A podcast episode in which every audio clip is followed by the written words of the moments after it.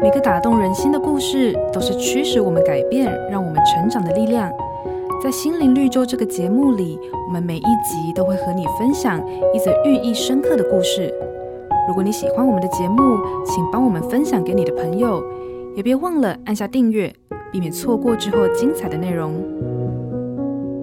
心灵绿洲。在课堂里，教授把一只空瓶子摆在桌上，随后拿了一些鹅卵石放进瓶中，然后问学生。这瓶子是满的吗？学生见了，异口同声说是。过一会，教授又拿出一袋碎石子往瓶子里倒，再问学生：“这瓶子是满的吗？”学生们不约而同地点点头。于是教授又拿出一袋细沙倒入瓶中，又问：“这瓶子是满的吗？”这时候学生已经不敢回答了。最后，教授拿出了一瓶水。把水注入了装了鹅卵石、碎石跟细沙的瓶中，瓶中的空间这时候才真正被填满。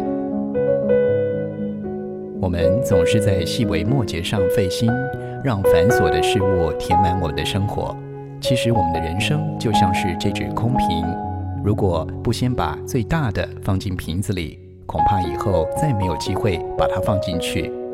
你有没有仔细想过？什么才是你生命中的鹅卵石呢？瑞园银楼与您共享丰富心灵的泉源之旅。